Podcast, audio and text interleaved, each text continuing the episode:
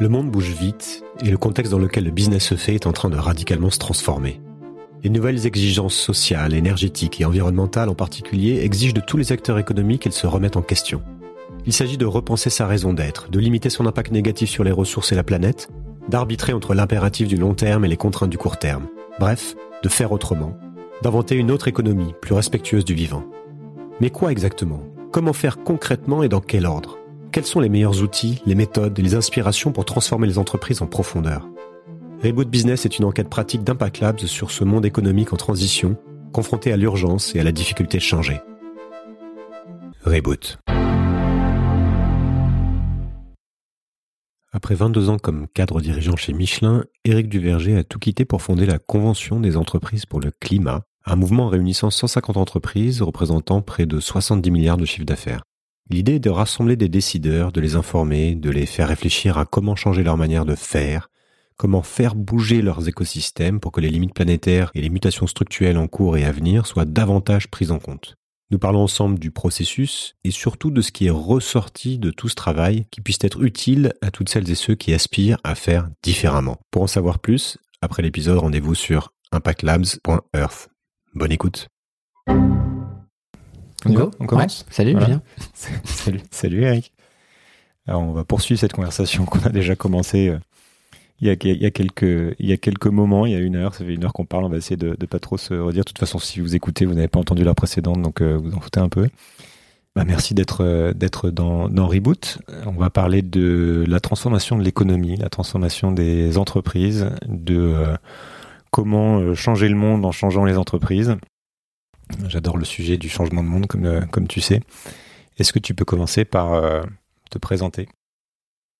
Ouais, avec plaisir, Julien. Euh, donc, Eric Duverger. j'ai travaillé pendant plus de 20 ans dans une grosse boîte du CAC 40 française qui fait des pneumatiques dans plein de pays différents, différentes fonctions. donc, ça m'a amené à connaître de l'intérieur le monde de l'entreprise et puis, euh, il y a deux ans, deux ans et demi, euh, j'ai fait un changement de vie, un changement de vie professionnelle, qui fait que depuis, euh, j'ai complètement sur une nouvelle trajectoire suite à une prise de conscience très personnelle de du degré d'urgence et de la marche du sursaut que le monde économique doit produire si on veut que notre, euh, notre trajectoire soit soutenable et soit acceptable pour tout le monde. Et, euh, et donc voilà. Et donc j'ai lancé à ce moment-là sur cette idée justement du changement, du changement de modèle, du changement du monde économique. J'ai lancé un projet euh, dont euh, je me suis dit qu'il avait un impact transformatif. Ce projet s'appelle la CEC, e Convention des entreprises pour le climat. Je donnerai plus de plus de détails, je pense, dans cette conversation. Euh, mais voilà, moi, ce qui m'anime, euh, c'est euh, ben, d'essayer d'orienter le monde vers là où il doit aller. Et c'est vrai que c'est parti d'une indignation qui est que on se, on s'est contenté d'un business as usual et ça, pour moi, c'était plus plus acceptable. Donc, c'est la source de mon engagement. Alors, pourquoi les quel a été Je suis curieux d'abord de voir quel a été le le vrai, le, déclencheur de tout ça Est-ce qu'il y a un moment donné où tu as un souvenir précis où tu te dis je peux plus faire ce que je faisais de la même manière et donc je vais euh, essayer de contribuer à cette réflexion sur le monde de l'entreprise et pourquoi tu as choisi cet angle de, des entreprises? Ouais, j'ai un souvenir très précis. Donc euh, j'ai un moment, j'ai un lieu, euh, en gros au printemps 2020. Euh, je travaillais à l'époque aux États-Unis. Je m'occupais euh, du marketing, de la strat euh, d'une business unit de Michelin qui était basée aux États-Unis. Et effectivement, après avoir travaillé pendant trois ans sur un scénario stratégique dont je voulais qu'il fasse une inflexion majeure sur la dimension sustainability, la dimension développement durable, on va dire, en tout cas faire un arbitrage en faveur de la planète contre un arbitrage profit court terme, euh, en sentant les résistances euh, qu'il y avait dans l'entreprise, une entreprise qui par ailleurs faisait pas mal de choses, une entreprise qui a des, belles valeurs, je me suis dit là on est chez une entreprise où tout est réuni, euh, où en fait on a un leader mondial qui a un impact qui fait 25 milliards de chiffres d'affaires à travers le monde, 100, 130 000 personnes. Et en fait, il y a une évidence de ce qui devrait être fait pour monter les curseurs et faire une vraie redirection. Et euh, ça va être impossible. Je me suis dit vraiment, là, dans, dans l'état actuel mm, du leadership, des process et de la manière de penser, on n'a aucune chance de faire ce qui, à mes yeux, était juste le minimum pour être à la hauteur des enjeux. Euh, et donc ce moment-là, je me suis dit, mais si ça, chez Michelin, en fait, on est si loin du compte, on est à des années-lumière de faire ce qu'on devrait faire, mais qu'est-ce que ça veut dire pour le reste du monde économique? Et donc euh, je me suis dit, bah on est foutu quoi, on n'a aucune chance. En fait, le le train fou de ce de ce capitalisme, en plus en étant basé aux États-Unis, encore plus exacerbé, en fait, euh, va nous emmener dans un dans le mur ou dans un, un scénario très très compliqué. Donc euh, j'ai vraiment eu ce ce flash. Et euh, tout de suite après, euh, je me suis mis en mouvement, puisque ce que j'aime, c'est euh, le changement. C'est distiller du changement de ben qu'est-ce qu'on fait maintenant? Ben, Ça va être très dur, on est mal embarqué, mais on va pas baisser les bras. Et maintenant, comment comment on peut agir? Et donc tu as choisi l'angle économique et les entreprises. Pourquoi? Ben, Déjà, c'est celui que je connaissais à l'époque, puisque je connaissais l'intérieur. Après avoir euh, baroudé en fait dans, dans, plein de fonctions et puis dans le secteur automobile, mais aussi le secteur de la logistique, puisque Michelin touche à plein de plein de secteurs, euh, avoir été dans différents pays dans le monde, euh, bossé dans différents pays, donc euh, c'est vrai que je connaissais de l'intérieur, euh, donc c'est là où j'avais de la pertinence. c'est vrai que j'avais déjà le pressentiment à l'époque, qui s'est archi confirmé depuis, que le changement et le le déclenchement, le déblocage en fait euh, du changement civilisationnel doit partir des entreprises, parce que finalement c'est quand même là que le mal s'est installé et que euh, le, nouveau modèle euh, pourra émerger de comment on organise les activités humaines et l'impact des activités humaines sur sur les écosystèmes. Euh, donc euh, le focus, c'était la transfo des entreprises, en disant mais à quoi ressemblerait un monde économique où les entreprises font vraiment le maximum? Et ensuite, euh, dans le, travail sur la prédéfinition de la convention des entreprises pour le climat, je suis venu assez vite à la conclusion qu'il fallait que ça embarque les dirigeants d'entreprise. Et c'est le cas dans les grands groupes, mais dans toutes les entreprises. En fait, si ça part pas d'en haut, s'il n'y a pas cette autorisation à bouger, en fait, il se passera rien dans, la boîte et ça crée beaucoup de frustration. Donc euh, voilà, le dispositif s'est centré sur les dirigeants d'entreprise. Je voudrais revenir sur, euh, sur ce que tu viens de dire, c'est-à-dire là où le mal s'est installé. C'est intéressant de, de questionner le, bah, pourquoi tu parles de, de, ça comme ça, c'est-à-dire pourquoi, qu'est-ce que tu appelles, qu'est-ce que tu qualifies de mal dans les entreprises et à quel moment ça se serait installé, puisque d'autres personnes vont te dire, mais attends, une entreprise, ça, ça fonctionne d'une manière que tout le monde connaît. Euh, c'est fait pour, euh, pour maximiser euh, son profit, pour satisfaire des parties prenantes, des actionnaires, etc. Qu'est-ce qu'il y a de mal à ça? Et en, plus, on, connaît le jeu depuis suffisamment longtemps pour savoir que ça tourne bien, que tout le monde est d'accord un petit peu là-dessus. Enfin, il y, a, plein de, toute une rhétorique autour de ça. Donc, quand tu dis c'est là que le mal s'est installé, qu'est-ce que tu entends par ça? C'est vrai que j'ai employé ce mot et habituellement, euh, c'est pas trop mon style euh, de me placer dans le jugement et dans cette euh, notion de jugement quasiment éthique. Euh, donc c'est important que je précise ma pensée. C'est pas un jugement sur les personnes ou sur dire les patrons, les actionnaires ou les fonds de pension ont la culpabilité. C'est pas culpabilisant. le mal, il est vraiment systémique. C'est vraiment le logiciel de prise de décision dans une entreprise très simplement. Euh, c'est quoi le but? On dit maximiser les profits pour les actionnaires, mais c'est aussi gagner des parts de marché et vendre toujours plus de produits. Euh, c'est quand même ça, et fidéliser les clients. Et si euh, on va lui vendre plus de choses, faire plus de profits, tout le monde va se réjouir dans l'entreprise. Euh, si ça, le corollaire, c'est d'avoir ponctionné plein de ressources et de rejeter plein de carcasses de pneus usagés dans la nature, ben finalement, c'est pas très grave.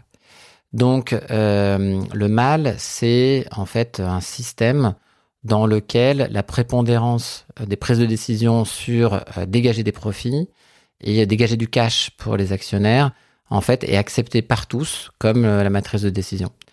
et je dirais que j'établirais aussi une corrélation avec un style de leadership, de management qui est notamment dans les grandes entreprises très extractif, avec euh, une version du capital humain euh, qui euh, reposera sur extraire la valeur du travail des personnes avec des schémas descendants et qui, en fait, by design, est déjà très extractif. Donc, voilà, c'est en cela que mon insurrection, mon indignation est venue sur dire on accepte ça, alors que je voyais de mes propres yeux qu'il y avait des décisions qui étaient beaucoup plus, euh, très largement plus euh, bénéfiques ou en tout cas respectueuses de, de la nature, de la planète, de nos ressources d'énergie, mais pour la recherche ultime du profit marginal, en fait, étaient balayées. Donc c'est lié, c'est lié aussi, si je comprends bien, au fait que on ne prend pas en compte ce qu'on va appeler les externalités d'une certaine manière. C'est-à-dire que quand, tu, quand on raisonne dans le cadre de l'entreprise, d'après les règles qui ont été établies, on va se dire, bah, il n'y a, a, rien de mal à ce que je fais, puisque je, je ne fais que, euh, que jouer d'après, euh, euh, comme tout le monde le fait, et, et plus je, j'essaie d'optimiser mon jeu pour maximiser le profit, pour vendre de plus en plus de produits, etc. Et puis on essaie de faire ça dans les règles du jeu du capitalisme, telles qu'elles ont été mises en place depuis un certain temps maintenant. Et si je comprends bien, et c'est ce que tout le monde commence à constater, le problème en fait vient du fait que ce jeu-là crée des externalités en allant puiser des ressources et crée des externalités en allant créer de la pollution, et le climat, les, dérives climatiques étant une conséquence de cette pollution. Et que c'est ça le problème en fait. Parce qu'à la limite, s'il n'y avait pas ça, on, pourrait, on peut se dire qu'on pourrait continuer longtemps à jouer. Et puis après, tu as aussi des problèmes sociaux que ça crée. Enfin, il y, a plein d'autres choses. Mais euh, je voudrais qu'on parle de, bah de, cette initiative de qu'est la, CEC, euh, comment tu, qui est en fait un processus, si j'ai bien compris. Qu'est-ce que c'est et pourquoi tu as choisi de, de, fonctionner de la sorte en fait, de, de, partir sur un projet comme ça?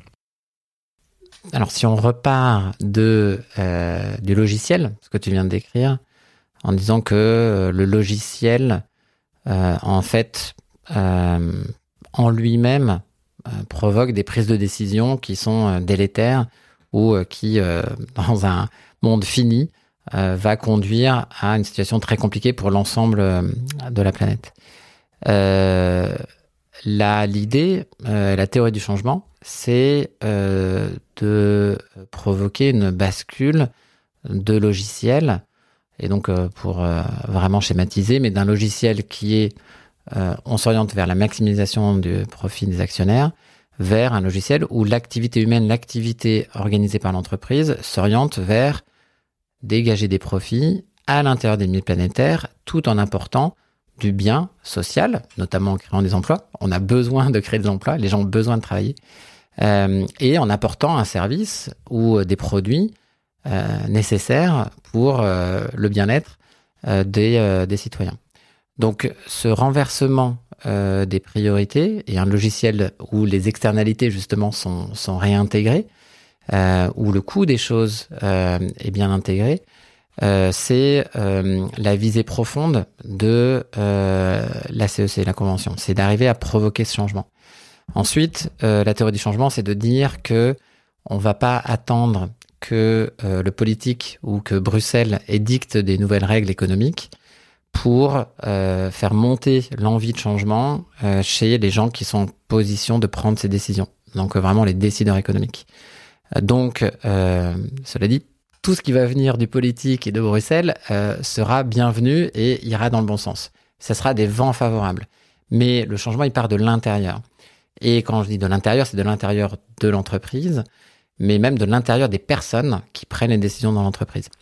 Donc, on a choisi sur le modèle à l'époque, l'inspiration, elle me venait de la Convention citoyenne pour le climat. Donc, 150 citoyens qui avaient réfléchi à faire des propositions pour euh, faire un sursaut euh, du point de vue du citoyen consommateur. Là, il y a euh, cette même intention de mettre autour d'un process 150 dirigeants d'entreprise. Donc, c'est vraiment un, vœu de faire travailler en intelligence collective, de dire que ça ne sera pas une solution individuelle, il y aura quelque chose de collectif, quelque chose de solidaire, et de rentrer dans un process qui est en fait euh, qui était étalé sur dix mois avec six rencontres, deux deux jours à chaque fois, donc se donner le temps, le temps du diagnostic, euh, le temps euh, aussi de du travail sur chaque entreprise, sur les modèles d'affaires entreprise et aller au cœur du réacteur pour repenser même ce qui est proposé et voire même renoncer à certaines activités ou rediriger vers certaines activités. Euh, et donc faire ce travail grâce à des experts, des travaux en sous-groupe, de l'intelligence collective, faire ce travail tout au long d'un cheminement de 10 mois euh, sur euh, 6 fois 2 jours de session de travail. Euh, la, la conviction, c'était que euh, ce sujet est tellement grave, tellement complexe, que on peut pas s'en sortir avec un séminaire de deux jours, trois super conférences, euh, on se dit des choses super et après on revient le lundi matin et on refait du business as usual. Euh, la conviction c'était qu'il fallait que ça soit transformatif pour les personnes dans le temps long. Et donc c'est vrai qu'il y avait l'intention de dire toutes les six semaines on va se retrouver. Et les gens, les personnes ont beaucoup mûri en fait euh, de session en session. Et on avait une progressivité jusqu'à un aboutissement qui aussi a, très bien marché de dire vous allez produire une feuille de route, on va compiler toutes ces feuilles de route, on va les remettre au gouvernement. Et donc on a aussi euh, monté les enjeux par rapport au travail qui a été fait. On leur a dit vous êtes des précurseurs, vous allez inspirer le monde économique euh, pour, euh, pour, pour le futur et pour commencer à poser ce nouveau modèle. Je voudrais qu'on parle de ce qui, ce qui est sorti de ça, euh, puisqu'il y a plusieurs manières de parler de, de cette transformation et que je voudrais qu'on pose un peu le diagnostic. Euh, as des, tu vas avoir des personnes qui vont te dire ça se joue sur euh, d'abord la prise de conscience, être capable de poser un, diagnostic très très clair sur ce qui est en train de se jouer dans le monde de manière générale. Prenons le sujet juste écologique ou même juste climatique, on peut, on peut réduire pour simplifier. Euh, et de faire le lien, déjà d'expliquer, et ensuite de faire le lien avec, euh, avec les entreprises, avec le, monde économique. C'est déjà une première chose la, appelle ça? La prise, la voilà, la prise de conscience de tous les liens et de, de la manière dont fonctionne le système. Et ensuite, une fois que tu as cette prise de conscience qui va être euh, instaurée, tu es face à un autre sujet qui est comment on fait concrètement pour transformer un modèle d'entreprise, sachant qu'on fait partie d'un grand tout, d'un grand modèle, que c'est le modèle qui exige et qui va dicter euh, finalement le comportement de l'entreprise. Et une fois qu'on a posé une idée théorique, il y a la mise en pratique, puisqu'il va y avoir, euh, on va dépendre de lois, on va dépendre de la capacité d'une entreprise à se transformer, on va dépendre de d'actionnaires si on est coté en bourse, etc., etc. Donc c'est souvent perçu comme quelque chose de indétricotable, et à tel point que certaines personnes vont te dire finalement l'entreprise c'est pas le sujet parce que euh, elles sont contraintes par quelque chose qui les dépasse et voilà elles ne font que que agir à l'intérieur de ça. Comment est-ce que toi tu poses cette espèce de, de modèle, d'abord peut-être un peu de manière macro, et après on pourra essayer de descendre dans, dans chacune de ces parties pour comprendre euh, ce qui est ressorti de, de ces conclusions. Ben déjà, j'adore la question parce que dans la question, il y a déjà une bonne partie de la réponse. Euh, en fait, oui, il y a, il y a trois étapes euh, sur, sur le parcours. Finalement, c'est peut-être trois conditions à la réussite de la transfo. On parle que de 150 entreprises, mais c'est déjà ça. Euh, et la, partie de prise de conscience, c'est le point de départ de tout. Et c'est une prise de conscience qui a deux niveaux. Euh, cette prise de conscience euh, cérébrale de euh, des chiffres, des enjeux, des courbes, pas que sur le climat. Donc nous, on a une première session, c'est deux jours, et c'est vraiment systémique parce qu'il faut voir ce qui se passe sur biodiversité, sur les pollutions et donc y être cerné en fait et se dire vraiment de toutes parts il y a aucune bonne nouvelle, il y a aucune courbe qui va dans le bon sens et on est en exponentiel. Donc et ça il faut se le dire. Et déjà hacker le temps de cerveau disponible de diriger entreprise pendant deux jours pour vraiment aller au bout du constat, c'est majeur, c'est absolument nécessaire. Et d'ailleurs pour moi, c'est vital pour tout membre de conseil d'administration et pour tout responsable politique. C'est pour ça qu'on a signé une tribune, d'ailleurs, pour les responsables politiques. Donc, une vraie prise de conscience cérébrale. C'est le cerveau qui va voir les chiffres. On est très cartésien. Euh, c'est fondamental. Mais euh, cette prise de conscience cérébrale ne suffit pas puisqu'il faut faire un sursaut et il faut avoir un engagement et avoir une énergie en fait qui va naître. Et donc là, il y a un dispositif pédagogique qu'on a déployé dans la CEC qui s'appelle la théorie du U, qui est aussi aller dans le champ émotionnel, de recevoir ce constat et d'arriver à l'intégrer comme être humain par rapport à ce qui est en train de se passer pour notre civilisation. donc ça aussi, il y a tout un, euh, toute une approche pour respecter les personnes, euh, qu'elles soient aussi dans la parole. Elles, écrivent aussi une lettre au futur à un enfant en 2050 pour dire voilà comment elles vont s'engager. Donc euh, quelque part, on met le cœur aussi euh, et pour provoquer un sursaut qui va être la tête et le cœur.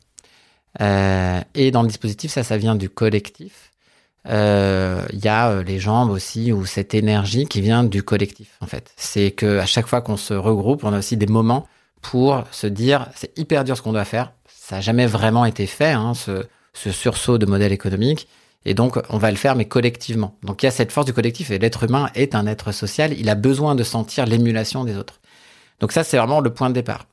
Mais effectivement, ça ne suffit pas. il y a un deuxième, euh, il y a un deuxième facteur, une fois qu'on a l'énergie de sursaut, qui est d'équiper ces dirigeants d'entreprise avec une nouvelle boussole, une nouvelle manière de penser.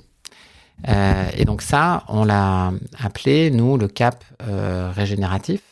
Donc on a posé un schéma qui est un nouveau logiciel, qui est l'entreprise régénérative, avec toute une méthodologie pour dire, voilà où vous êtes aujourd'hui, il y a quoi ressemblerait votre entreprise si elle était régénérative. Et donc de là, on a découlé des plans d'action, des leviers pour passer à la troisième phase que tu abordais, qui était la concrétisation. Donc c'est-à-dire que chaque dirigeant est reparti avec une feuille de route détaillée de ses axes stratégiques de redirection et de qui il va mobiliser sur quel projet, plan d'action hyper concret dans son entreprise euh, pour que ça vienne se traduire sur le terrain. Euh, ce qu'il faut voir, c'est que même au bout de dix mois, euh, finalement, c'est que le début et la mobilisation. Tu mentionnais les actionnaires, en tout cas la mobilisation des parties prenantes, a commencé par les comités de direction et le middle management et toute l'entreprise, c'est énorme. C'est le boulot en fait d'un dirigeant, euh, mais c'est énorme. Donc il y a tout un travail de démultiplication, de mobilisation de l'écosystème qui a été enclenché, je dirais à mi-parcours par les dirigeants. Et en fait, le plus tôt c'est enclenché, le mieux c'est. Autrement, on va avoir un dirigeant qui va s'isoler dans sa nouvelle euh, conviction et en fait l'entreprise ne, bougera pas non plus. Euh, une fois qu'on a dit tout ça, euh, on n'est encore pas du tout au bout du chemin parce que les règles du jeu, elles n'ont pas changé. Donc si une entreprise ne se prémunit pas de la réaction de ses concurrents ou si elle fait des choses, elle est mieux disante sans que le législateur ou que les règles, les normes finalement dans son secteur changent, elle risque en fait de perdre sa compétitivité. Donc il y a tout un positionnement aussi marketing vis-à-vis de, des clients, repenser la chaîne de valeur euh, qui est aussi un, énorme enjeu. Euh, donc, euh, donc voilà, c'est un travail de longue haleine. et pour terminer sur le début de ta question, qui était qu'est-ce qu'on en a retiré très concrètement, qu'est-ce que nous on a produit, puisque la CEC, on est une association d'intérêt général, donc on a publié tout ce qu'on a compris. Donc on a publié les 150 feuilles de route, toute entreprise, tout secteur, euh, sur notre site. On a euh, mis en, en, forme toute l'analyse de ces feuilles de route les 10 accélérateurs qu'on a pu voir, les 5 freins, parce qu'il y a des freins majeurs en fait pour, euh, pour avancer. Euh, et on en a mis en avant 30 en particulier avec une analyse très profonde de pourquoi elles sont différentes, pourquoi il y a un avant et un après avec ces feuilles de route. Et tout ça, voilà, on l'a préparé, on l'a remis au gouvernement et ça nous a servi en fait comme marqueur pour enclencher la phase d'après qui sera une phase de démultiplication.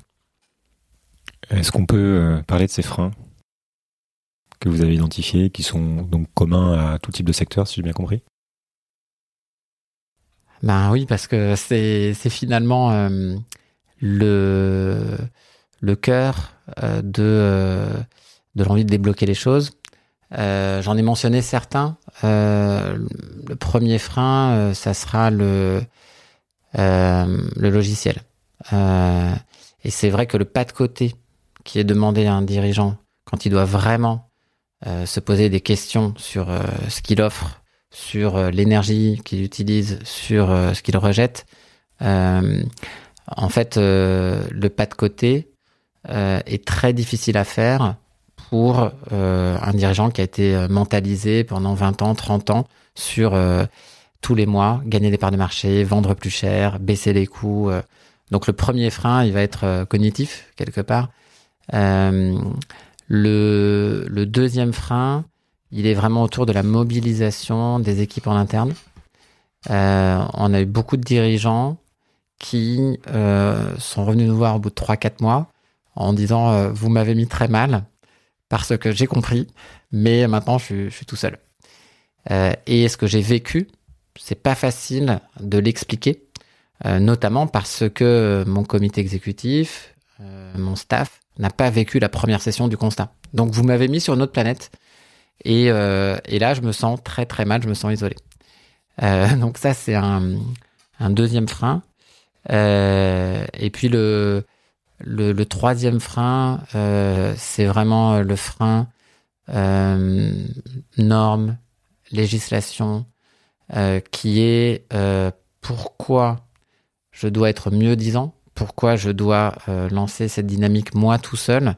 Et donc, je suis OK pour le faire, mais ma feuille de route, est conditionné à ce que l'ensemble de mon secteur bouge.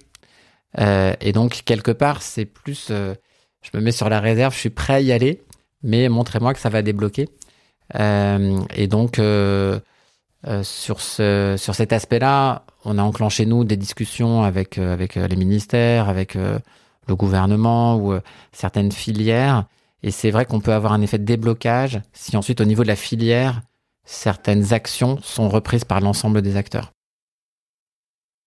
Il y, en il y en avait cinq. Et Alors, deux euh, autres, j'en appelle à aller sur le site de la CEC. C'est dans la page 50-55 de notre livrable pour aller les voir euh, tous, le, tous les cinq. Tu as évoqué un, sujet qui, je pense, est, fondamental quand on parle de ça avec, euh, avec des chefs d'entreprise, qui est le fait qu'il y a une partie des choses qui vont dépendre euh, plus ou moins directement du choix de, du dirigeant ou des, ou des dirigeants. Donc il y a des choses qui peuvent être faites sans trop de difficultés finalement, enfin avec des difficultés plutôt internes.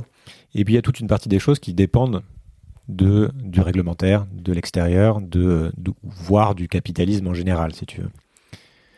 Est-ce que vous avez euh, distingué vraiment les deux de manière très nette? Et comment une entre comment tu dirais qu'une entreprise peut commencer à euh, à débloquer les choses, à, travailler sur elle-même? Par, par quoi ça passe? Parce que tu, tu, vois, tu vois ce que je veux dire? Tu vas avoir cette excuse qui est euh, l'excuse de la reine rouge, qui est que mais, vous êtes bien gentil, mais moi je suis dans une compétition, et donc euh, vous me demandez de me mettre un boulet au pied, je, euh, me mets à risque, et donc je ne peux pas le faire. Et c'est l'excuse peut-être la plus commune. C'est le jeu, il est, il comme ça, c'est pas moi qui le décide. Comment on gère ça? Tu, tu, as parlé du fait que tu, vous essayez aussi de débloquer les choses au niveau du politique, du réglementaire. Mais qu'est-ce qu'on peut déjà faire avant que le, système dans son ensemble bouge au niveau d'une entreprise Par quoi faut commencer, entre guillemets? Euh, il, y a, il, y a, plusieurs dimensions euh, dans cette question. La, première, euh, c'est en fait la conviction qu'on a donnée aux dirigeants qu'ils n'étaient pas en train de, faire un acte de bonne volonté ou une bonne action, mais qu'ils étaient en train de prendre un coup d'avance pour leur business. Euh, je vais donner un exemple hyper concret et on, pourra peut-être matérialiser euh, ce que veut dire ce coup d'avance. Euh, et donc, si on le pose comme ça, en fait, un dirigeant qui va prendre une option stratégique hyper forte avant le législateur, s'il sent que ça va venir et que finalement il fait de l'innovation et qu'il a 2-3 ans d'avance, en fait, il va accepter de le faire comme un investissement pour gagner dans le futur dans les nouvelles euh, règles du jeu. Euh, donc l'exemple qu'on peut donner, c'est euh, par exemple Christophe Martin de Renault Trucks, qui a, a, une feuille de route hyper ambitieuse, qui accepte de sortir de la logique volumique. Donc c'est intentionnel pour dire on va vendre moins de camions, moins de camions neufs, mais qui a toute une intention de venir sur la livraison à vélo électrique du dernier kilomètre dans les villes. Et on sait que, et d'ailleurs, il y a, euh, c'est un segment qui va être hyper porteur puisque c'est, cet équipement-là euh, va être organisé pour avoir une valeur quasiment la valeur d'une camionnette, va permettre euh, de livrer avec un bilan carbone bien meilleur, aussi créer des emplois. et en fait, il a lancé ce business-là où il a accéléré toute la recherche. Et maintenant, ils sont déjà en train de commencer des ventes. Or, le législateur, alors là, ça peut être les maires, ça peut être, sont en train de prendre des options de plus en plus drastiques pour limiter l'accès aux véhicules diesel dans les centres-villes. Donc en fait, là, il prend un coup d'avance il s'aperçoit que les équipes sont hyper motivées, qu'il y a plein de clients qui sont là, qui sont prêts à investir, et en fait, c'est un segment qui devient rémunérateur. Euh, donc, euh, donc là, il est un peu en avance de phase, mais euh, il sait qu'il sera gagnant. le... On peut avoir donc des cas de figure où les étoiles s'alignent. L'autre cas de figure où les étoiles s'alignent, ça va être sur l'énergie, par exemple. on veut baisser le bilan CO2, on s'aperçoit que le coût de l'énergie fait x2, x3 tu as pris des options 2-3 ans à l'avance pour limiter ton empreinte, euh, réutiliser ou revendre une partie de ton énergie. On a un sidérurgiste, par exemple, dans la CEC, e qui a pris cette option-là. Bon, bah là, il est hyper gagnant euh, de, de l'avoir fait. Euh, et puis après, tu as les cas de figure de, de renoncement conscient. Et là, c'est encore un niveau supérieur de prise de conscience.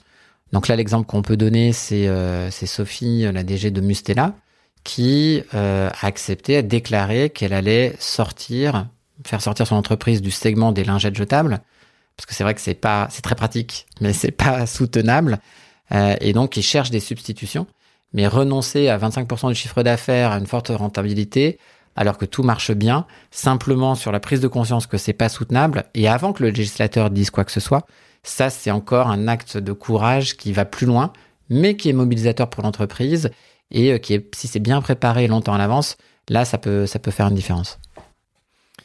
Ça m'amène à ma question euh, suivante qui est euh, comment tu réponds au, discours sur la, décroissance? C'est-à-dire qu'on a, on a des entreprises où finalement ça va être assez simple de, leur parler, de, leur expliquer que c'est stratégique et que finalement on a une espèce de renoncement à une puissance à court terme pour maintenir une puissance à long terme quelque part que c'est juste une préparation au monde qui vient et que donc c'est intéressant de faire de la prospective pour anticiper tout ça et que donc c'est euh, maintenir son marché.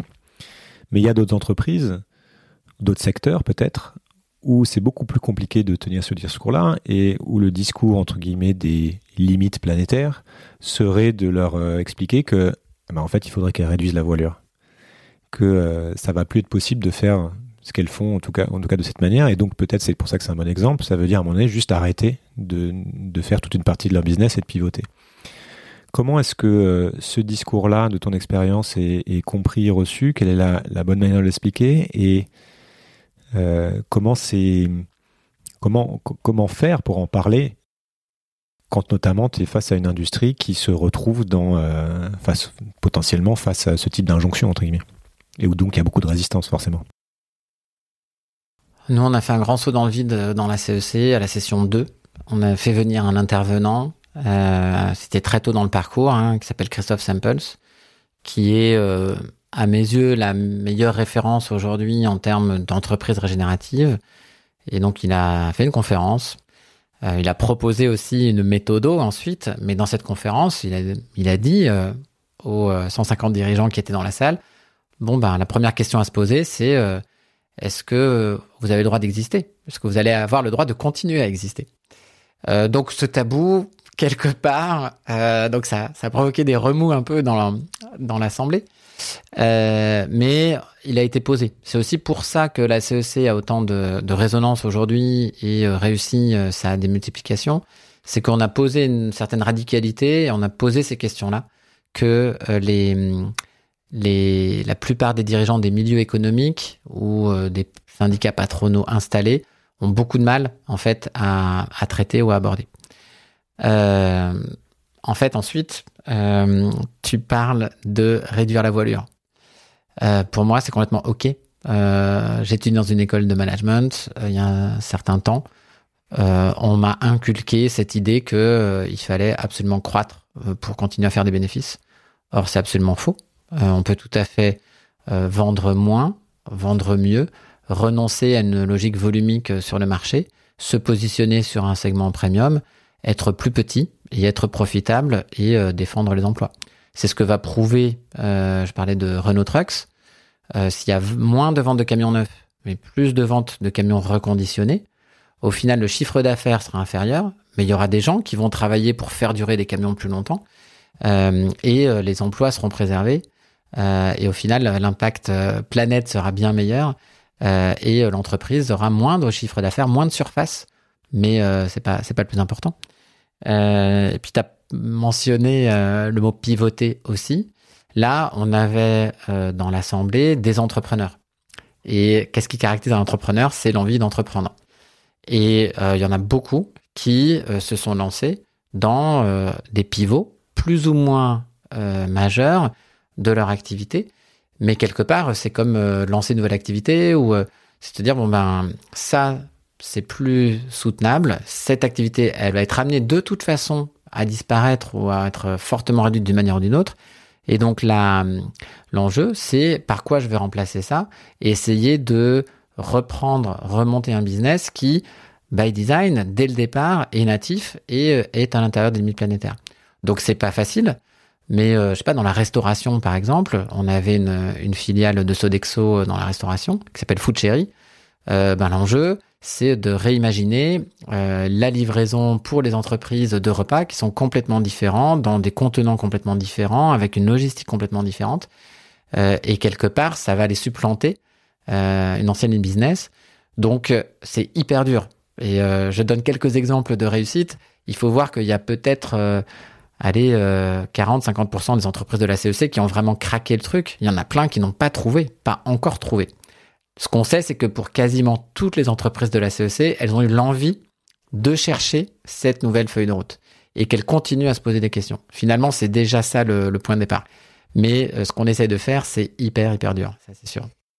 Est-ce qu'il y a des, des, choses fondamentales à mettre en place qui peuvent être euh, des accélérateurs ou qui tant qu'elles ne sont pas là, en fait, font qu'on est un petit peu à côté de la plaque? Je pense à une nouvelle manière de faire la comptabilité. Je pense à mesurer son, empreinte carbone si on parle euh, directement, tu vois, du, climat.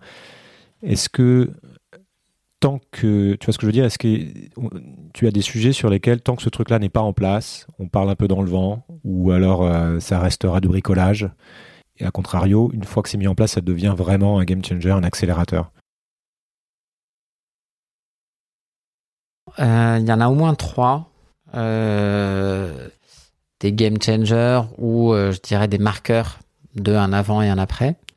Ben, l'ordre 1, alors nous c'est ce qu'on prône à la CEC, au gouvernement, partout, c'est la formation. c'est que on parle pas tous le même langage. Il y a vraiment ceux qui ont compris, qui ont compris dans leur trip hein, de quoi on parle et sur le constat, qui ont pris les deux jours nécessaires pour vraiment comprendre, et ceux qui pensent qu'ils ont compris.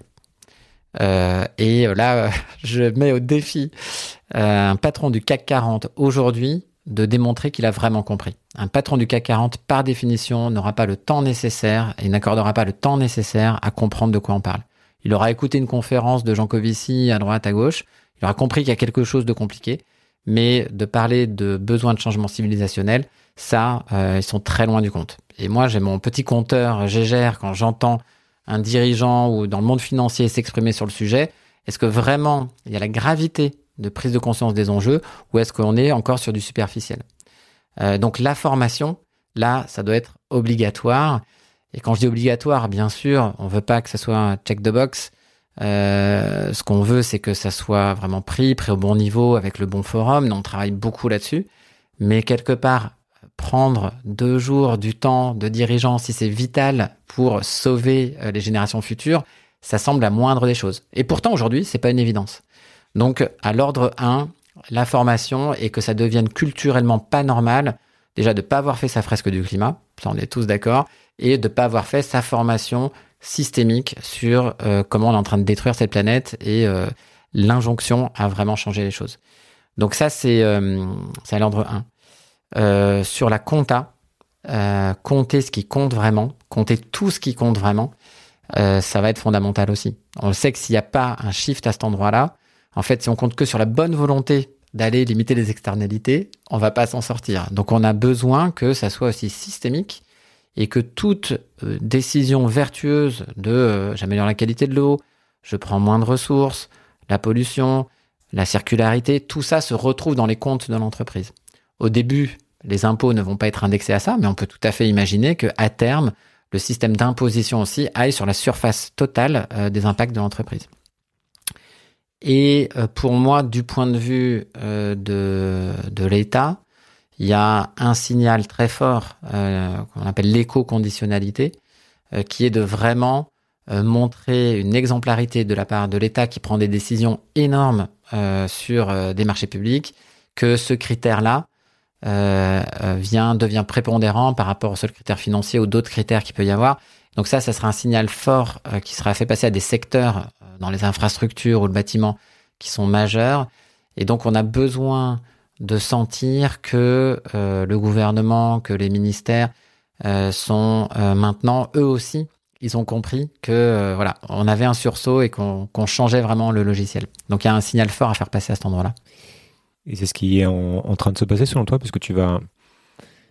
Une des réponses que tu peux avoir de manière classique à, quelqu'un qui, même, même quelqu'un qui aura un petit peu compris de quoi il s'agit, ça va être de dire ah, mais tu, es gentil, mais là ce que tu me demandes de le faire, ça se fait dans un dans une économie fermée. On est dans une économie ouverte. Si je fais ça, je me mets, euh, on a un petit peu parlé, mais je, je me mets, je crée des risques compétitifs et, euh, et, donc c'est pas possible parce que euh, demain une entreprise euh, étrangère va venir et me prendre des parts de marché parce qu'elle ne joue pas avec les mêmes règles du jeu. Et il y a un risque de souveraineté si on parle au niveau d'une économie nationale, c'est un mot qui est à la mode. Et donc on a cette, cette double injonction qui est très difficile à, à gérer et qui existe. Et donc évidemment on se dit, tant que l'État ou, au niveau européen, mais je ne sais pas exactement ça se passe, ne met pas en place les choses pour que tout le monde soit logé à la même enseigne et que les règles bougent, c'est forcément extrêmement limité. Qu'est-ce que tu vois, toi Qu'est-ce que tu réponds à ça, d'une manière générale, et à ceux qui se posent ces questions-là Et qu'est-ce que tu vois euh, arriver qui, qui va dans le bon sens au niveau de, euh, des, des lois, du juridique, des règles, justement? Euh, cette question, je te le cache pas, euh, elle me préoccupe et ça me décourage un petit peu, euh, dans le sens où euh, à ce stade et avec la l'émergence rapide de la CEC, le fait qu'on est en train de démultiplier sur tous les territoires en France, sur des secteurs, là on déclenche en ce moment la CEC du monde du conseil, on va déclencher la CEC du monde de la finance, du monde des médias communication, on a tous les territoires de France qui sont en train de se préparer. Euh, on se dit que on peut réussir une bascule systémique euh, en France sur l'économie française pour que ce qu'on est en train de se dire, cette envie euh, d'un nouveau modèle d'entreprise devienne majoritaire. Et on sait que les changements culturels, ils adviennent quand on passe le tipping point, en gros 25-30% d'un marché, et que à ce moment-là, il y a le ventre mou, en fait, les observateurs, les followers, qui vont y aller aussi. Euh, j'ai l'impression que je vais voir ça euh, dans les euh, 3-5 années qui viennent sur la France. Euh, c'est possible. Aussi parce qu'on a un terreau de philosophes, de scientifiques, et puis je pense une histoire nationale où peut-être voilà que de la France peut émerger ce nouveau modèle. ensuite, c'est vrai que en tout cas le climat et d'autres enjeux, ils s'arrêtent pas aux frontières. je dirais là, on a vraiment deux deux échelles. Il y a l'échelle européenne et l'échelle mondiale. J'ai aussi relativement confiance euh, que à l'échelle européenne, peut-être pas tout à la même vitesse que la France. Donc on a des contacts nous dans pas mal d'autres pays. Quelque chose se lève aussi. Euh, il y a euh, quelque chose qui se cristallise, mais différemment, moins fort, moins profond. C'est mon ressenti que ce qu'il y a en France. Euh, pas mal de contacts en Allemagne. Et c'est vrai que c'est très décarbonation et c'est très, euh, on décarbone notre industrie, mais on continue à faire comme avant. Euh, or, on sait que la révolution en marche, elle est beaucoup plus profonde. Donc, on a euh, sans doute un enjeu et un rattrapage qu'on peut espérer qui se produisent en Europe. On a quand même à Bruxelles des choses qui se passent et au niveau du Parlement qui vont dans le bon sens, notamment au niveau de la compta et au niveau aussi de certaines barrières à l'entrée. Donc, il y a un signal fort et donc j'ai aussi cette confiance qu'avant la fin de la décennie, euh, en Europe, il y aura de nouvelles règles du jeu, un nouveau logiciel et que nos entreprises françaises qui sont vertueuses, quelque part, se seront pas tirées une balle dans le pied. Euh, voilà. Après, au-delà de l'Europe, pour avoir vécu longuement aux États-Unis, connaître pas mal l'Asie, euh, Afrique et Amérique du Sud, ils sont très très loin de ça. je parle pas d'autres régions où on fait la guerre pour accéder à des ressources. Ou de, et donc ce sujet est pas dans l'air du temps pour le coup, où c'est la quatorzième priorité. donc c'est quand même pas gagné. Mais bon, faisons le travail, faisons le maximum en France, essayons d'entraîner l'Europe, ça sera déjà notre contribution. Un conseil peut-être pratique à des dirigeants d'entreprise, des membres de, board qui nous écoutent ou et des, employés en fait qui euh, pour qui ce, ce sujet est, important et par, par quoi par quoi commencer? Quels sont les On a déjà un petit peu parlé. Il y a l'importance de se former, de d'organiser euh, des formations pour ces équipes, mais voilà, tu vois, pour aller un peu plus dans le concret, quelles sont les étapes ou, même comment rejoindre la CEC euh, je commencerai par les employés. Euh, je pense que les employés, j'étais employé pendant très longtemps. J'ai essayé ou j'ai voulu essayer de changer les choses de l'intérieur. Euh, c'était pas forcément mûr à ce moment-là, c'était pas forcément facile euh, de de provoquer le changement euh, de de l'intérieur, mais de plus en plus, les collectifs d'employés s'organisent, font passer un message à un dirigeant qu'il doit écouter euh, et donc je sais chez Michelin, j'ai beaucoup de contacts chez Michelin que ça bouge grâce à ça. Euh, ça bouge un peu de tous les côtés et il y a vraiment quelque chose qui qui est en train de shifter euh, chez Michelin et je m'en réjouis. Euh, grâce à ce collectif, quand on a un dirigeant 400, 500, 600 employés qui se disent on est tous ensemble et on attend de l'entreprise que ça aille plus loin, ça met quand même euh, la pression. Euh, et souvent, c'est les jeunes générations. Et donc, la question aussi de la marque employeur pour les jeunes générations est majeure pour plein d'entreprises. Elles peuvent vivre sans recruter pendant un certain temps, mais quand même, elles sont rattrapées par ça. Donc, j'ai envie de dire aux employés, ne sous-estimez pas le pouvoir que vous avez. Restez dans une exigence bienveillante, mais euh, surtout, euh, allez-y, euh, faites-vous entendre, organisez-vous. Vous êtes beaucoup plus fort que vous ne le croyez. et quand ça part de l'intérieur, ça sera d'autant plus puissant. Et ensuite, ce collectif d'employés devient un relais, un allié pour le dirigeant s'il est prêt à changer. Au niveau du dirigeant, moi, ce que je dirais, c'est écouter votre voix intérieure, écouter votre intuition. Je pense pas qu'il y ait aujourd'hui un dirigeant du CAC 40 ou un dirigeant d'une d'une entreprise en France qui n'est pas titillé par cette question-là et qui ne ressent pas une dissonance quelque part entre comment il drive son entreprise et ce qu'il ressent comme sa conscience intérieure. Donc, j'ai envie de dire, faites le pari du réalignement inscrivez-vous dans un parcours. Euh, il y a énormément de ressources en France. Euh, on a beaucoup de chance avec la fresque, les ateliers d'automne. Il y a, ça peut démarrer comme ça. Euh, évidemment, les parcours CEC, je prêche un peu pour avoir le maximum de candidatures. donc partout en France, vous allez sur le site de la CEC, il y a des parcours qui s'organisent. et surtout, vous allez trouver en fait, en vous engageant, un réalignement et aussi un esprit de pionnier de réinventer en fait euh, l'économie euh, pour demain. Donc euh, ça peut faire peur, mais une fois que la peur est franchie, ça peut devenir une super aventure. Et donc sur le sur le site, tu me parlais qu'il y avait beaucoup de cas, beaucoup de ressources qui sont en open source sur lesquelles on peut on peut s'appuyer pour pour aller un peu plus dans le concret parce qu'évidemment on n'a pas le temps de parler de parler de tout. Voilà. Merci beaucoup Eric. Merci Julien. Voilà, l'épisode est terminé. J'espère que vous aurez appris quelque chose et que ça vous aura inspiré. Si vous avez aimé, n'hésitez pas à partager, à en parler autour de vous et à laisser un commentaire sur Apple Podcast. C'est toujours important, surtout pour un podcast qui se lance. Je suis Julien Devorex, l'hôte de ce podcast et aussi du podcast Sismic, qui est une enquête sur les grandes mutations du monde actuel. Impact Labs est une société de transformation durable des entreprises pour l'émergence d'une économie régénérative et vous pouvez retrouver la synthèse de cet entretien sur impactlabs.earth. Merci, à bientôt. D'accord, faisons comme ça. Reboot.